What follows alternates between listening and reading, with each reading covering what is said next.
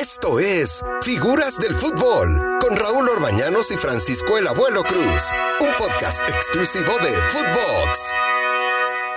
Footbox, figuras del fútbol, qué gusto saludarlos junto con el abuelo Cruz. Hoy tenemos un invitado muy especial. Vamos a saludar primero a Francisco Javier Cruz, mejor conocido en el bajo mundo como el abuelo. ¿Cómo sí, señor. Mi querido Raúl, siempre con el gusto de saludarte, que Dios te bendiga, te abrazo desde acá, desde un lugarcito de México. Eso, eso, ¿dónde andará el abuelo? ¿Dónde andará el abuelo? Pero vamos a hacer un viaje más largo todavía, abuelo, porque vamos a ir a saludar a una persona que tú conoces muy bien, jugaste con él, está en la Argentina, es un futbolista que triunfó en el fútbol mexicano, es Germán Martelotto, que jugó con Rayados, jugó con América aquí en México. ¿Cómo estás, Germán? Qué gusto saludarte y gracias. Gracias por acompañarnos. No, al contrario, gracias a ustedes. Muy buenas tardes, Raúl. Muy buenas tardes, abuelo. El gusto de estar con ustedes, de charlar un rato y de recordar este, viejos momentos. Abuelo, ¿cuántas tardes junto a Germán Marteloto? Yo, creo que eh, estaba esperando que me preguntaras eso. Te voy a decir, te voy a decir algo muy importante. De los mejores volantes que he tenido como compañeros, yo creo que el mejor, junto con Benjamín Galindo, que uno como delantero este, se siente alimentado por esos volantes que ya no existen, lo digo con mucho cariño, ya no existen, ya no hay mucha calidad en nuestro fútbol a nivel mundial y a mí me da mucho gusto de poder charlar acerca de lo que es Germán Ricardo Martelotto. Sí, cómo no, que muy, muy buen futbolista, de estos futbolistas con una técnica eh, diferente, que tenían ese privilegio de tratar bien al balón y bueno, grandes momentos, grandes momentos tanto con Monterrey como como con América, Germán, eh, porque tú cuando llegas a, Monterrey tienes muy buenas actuaciones, la gente te, recibe muy bien, con mucho cariño. Tenían muy buen equipo, Germán. Sí, claro, un equipazo. A mí me toca llegar a Monterrey con, con una lesión que arrastraba desde, desde Cali, Colombia, me llevó un par de meses, primero curarme y después adaptarme, porque el fútbol mexicano parecía eh, lento, pero estando dentro se comprobaba la intensidad y lo que se corre y bueno, y el cambio de horarios, este, las temperaturas, en fin, varios, varios aspectos que, que, influyen en el juego y en el desarrollo. Y me tocó el, el, regreso, la vuelta de, del abuelo, que venía de, de, España en plenitud, un delantero excepcional, con, con, con, una gran este, facilidad para desbordar, con, ambos perfiles, eh, capaz de tirar centro con ambas piernas y de, de, un dribbling vertical este, que lo hacía muy desequilibrante en el uno contra uno. Pero bueno, finalmente me, adapté. El segundo campeonato teníamos realmente cinco o seis seleccionados mexicanos, más algún este, extranjero, como el caso mío, el caso de Isis, Moriconi, Tavares. Y creo que lo más importante de todo fue que se armó un equipo que se identificó muy rápido con, con la afición. El hincha este, se sintió parte de, de esa propuesta y que, y que, bueno, de alguna manera había un vínculo ahí entre, entre equipo y, y, la gente que no siempre se da, ¿no?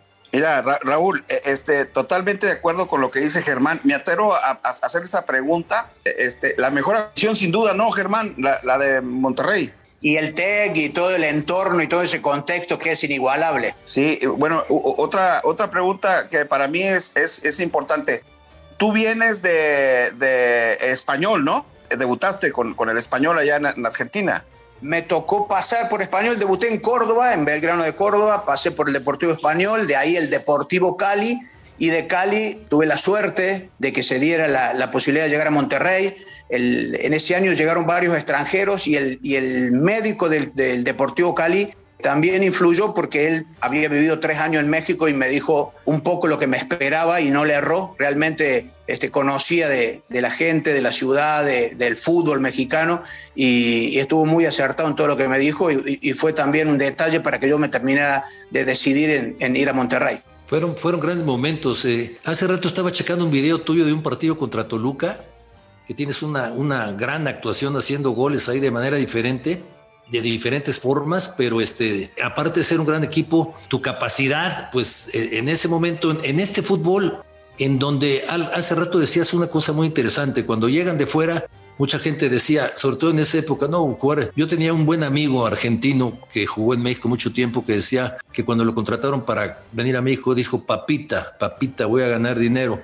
Y cuando yo dijo, ¿cuál papita? ¿Cuál papita? Es bien complicado jugar acá. Y, en este fútbol que era tan especial, pues tú te adaptaste y, empezaste a, sobresalir, ¿no? En este, en este, en este puesto, Germán, que se están terminando los futbolistas. ¿eh? Sí, yo creo que, bueno, también el, sistema de, de, juego ha ido cambiando un poquito, las necesidades de los clubes también ha hecho de, tener otro parado, pero bueno, estaba rodeado de muy buenos jugadores. Y aparte, como te decía recién, la propuesta de, buscar siempre el arco de enfrente a mí me favorecía mucho porque tenía los laterales que pasaban, los volantes internos eran este, de buen pie, como Guamerú, como Misael, como muchos jugadores de ellos que, jugaban, asistían y llegaban. Y arriba teníamos delanteros para, para elegir, ¿no? Hermosillo, Bahía, el, el abuelo este, Becerra, o sea, era un equipo salvo los dos centrales y un contención, el resto pensaba exclusivamente en atacar.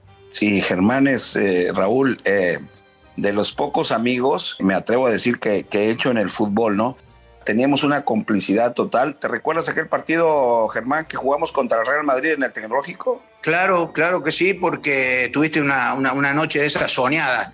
Este, bueno, eh, a mí me tocó hacer el gol, producto de tu, tu desborde, gambeteando y eludiendo eh, jugadores del Real Madrid. Yo simplemente llegué de frente al arco como para empujarla. Pero sí, me, acuerdo y, bueno, y tuve la suerte de conocerte, abuelo, porque la primer comida, por así decirlo, con alguien del club fue cuando me invitaste a tu casa a comer un domingo yo no me olvido de ese gesto porque uno, viene de afuera y, vos me, bueno, me integraste muy rápido tanto a tu, a tu familia como el, como el club, ¿no? Vos eras muy querido en el club y bueno, yo, yo andaba por detrás tuyo. Oye, Raúl, viste que se enfermó ese día, ¿no? Ya no jugó dos, partidos. ¿Qué, le diste, abuelo? Mole, mole, de, aquí de México. Oye, ¿quién era el técnico en esa época? Pedro García, el chileno. Ah, claro, claro, excelente persona, ¿eh? Sí, claro, y él, y él este, venía de, dirigir este, el Puebla y después, bueno, pasó con, por Monterrey con nosotros, después tuvo en Santos, en fin, tuvo, tuvo varias, varios clubes. ¿Esa es la temporada que los deja fuera el Puebla? Exactamente, sí, esa es Raúl. Con un, arbitraje muy, muy, muy, muy raro, ¿eh? muy malo. Polémico, sí. polémico porque eh, nosotros, bueno, yo creo que pecamos por, por el exceso de confianza. Era, era un equipo que salía a atacar y a jugar en todos lados. Nos quedamos muy rápido eh, con, con, nueve hombres. Nos expulsaron a dos jugadores y no supimos levantar el pie del acelerador y, y cuidar un poquito el resultado. Terminamos perdiendo 4 a 1 y se hizo este, imposible de revertir a la vuelta en el TEC. Oye, Raúl, ¿ves el tono de, Germán cuando habla? Eh, eh, estaba, ¿cómo, ¿cómo es Germán? Es que él no es de Buenos Aires, él es de es cordobés. Claro, son diferentes los tonos. Son diferentes, son diferentes. sí, sí, sí, no pronunciamos tanto las heces como los porteños. es una tonada más alargadita, sí. Oye, Germán, perdón, Raúl, adelante, Raúl, adelante. No, no, venga, venga. No, no, eh, bueno, aprovechando a Germán, este, tenemos comunicación vía WhatsApp. Este, Germán, eh, eh, indudablemente tocar el, tema de, Monterrey, que sé que es un equipo que quieres muchísimo, igual que yo. este, ¿Qué piensas de Javier Aguirre? Bueno, sin censura.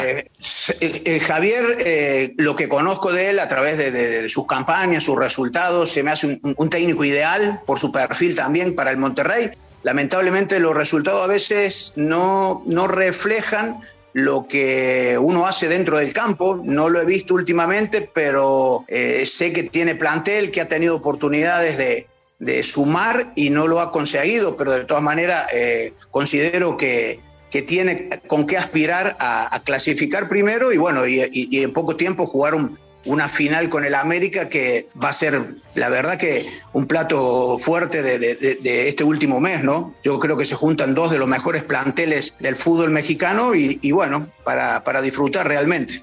El otro día sufrieron un golpe muy fuerte porque les gana Necaxa en el último, en el último minuto del 97, les hace el gol y, este y les, les, les propina la cuarta derrota en forma consecutiva, que es muy duro para, para el plantel que tiene el Vasco, abuelo, y ahora la final contra América es ganar o ganar, si no, la situación en Monterrey va a ser muy complicada. ¿eh? Fíjate que no hay tiempo, Raúl, Germán, eh, no hay tiempo de, Eh, no sé por qué los técnicos, en este caso Javier, por qué eh, tiene que cambiar de, liga a, un, a una final y no poner el mismo plantel. O sea, realmente el jugador está preparado eh, este, físicamente y mentalmente para, para, jugar este, cualquier situación de, partidos de, esta índole. A, mí me hubiese gustado tener esa posibilidad de jugar miércoles, sábado, miércoles, miércoles, domingo. Yo, sin duda alguna creo que le ha faltado a, Javier, Raúl, Germán, eh, tener una alineación con frecuencia. Mira, eh, abuelo, comparto plenamente eh, con vos el hecho de darle continuidad a un 11 porque siento que es, la, que es la mejor manera. Acá casualmente el fin de semana pasado se dio un caso similar yo digo que salvo excepciones de jugadores que van a jugar partidos de eliminatoria, donde el desgaste del viaje y de los partidos realmente se siente, en el resto de los casos considero que deben de jugar domingo y miércoles y domingo y es la mejor puesta a punto para, para todo futbolista. Te repito, salvo que haya jugado una semana de eliminatorias eh, donde la intensidad y los viajes sí se sienten, entonces tener cuidado con esos jugadores que vienen de, jugar este, 180 minutos en, en tres días y más el viaje, puede que si no llegan físicamente en plenitud, lo sientan en el partido pero sí comparto el hecho de darle la iniciativa a los mejores, a los que uno considera que están en mejores posibilidades y repetir la alineación es fundamental para que todos conozcan o, tengan la posibilidad de, ajustar y de crecer como, como equipo. Sí, aquí el asunto, abuelo Germán, es que Rayados jugó el sábado y el partido contra América es el jueves. Te quedaban domingo, lunes, martes y miércoles para descansar. Y hacer siete movimientos parece, abuelo, que fueron demasiados. ¿eh? Sí, por eso hablamos de la continuidad. A nosotros nos hubiese gustado en nuestra época jugar miércoles, domingo, miércoles, domingo. Así evitábamos trabajar fuerte en la semana. No se pierdan la segunda parte con Germán Marteloto en Figuras del Fútbol, quien nos hablará de su partido con la selección argentina, por qué llevaba el número 10 en la espalda y cómo fue su experiencia en el estadio de Wembley. Esto fue Figuras del Fútbol con Raúl Orbañanos y Francisco Javier el Abuelo Cruz, podcast exclusivo de Footbox.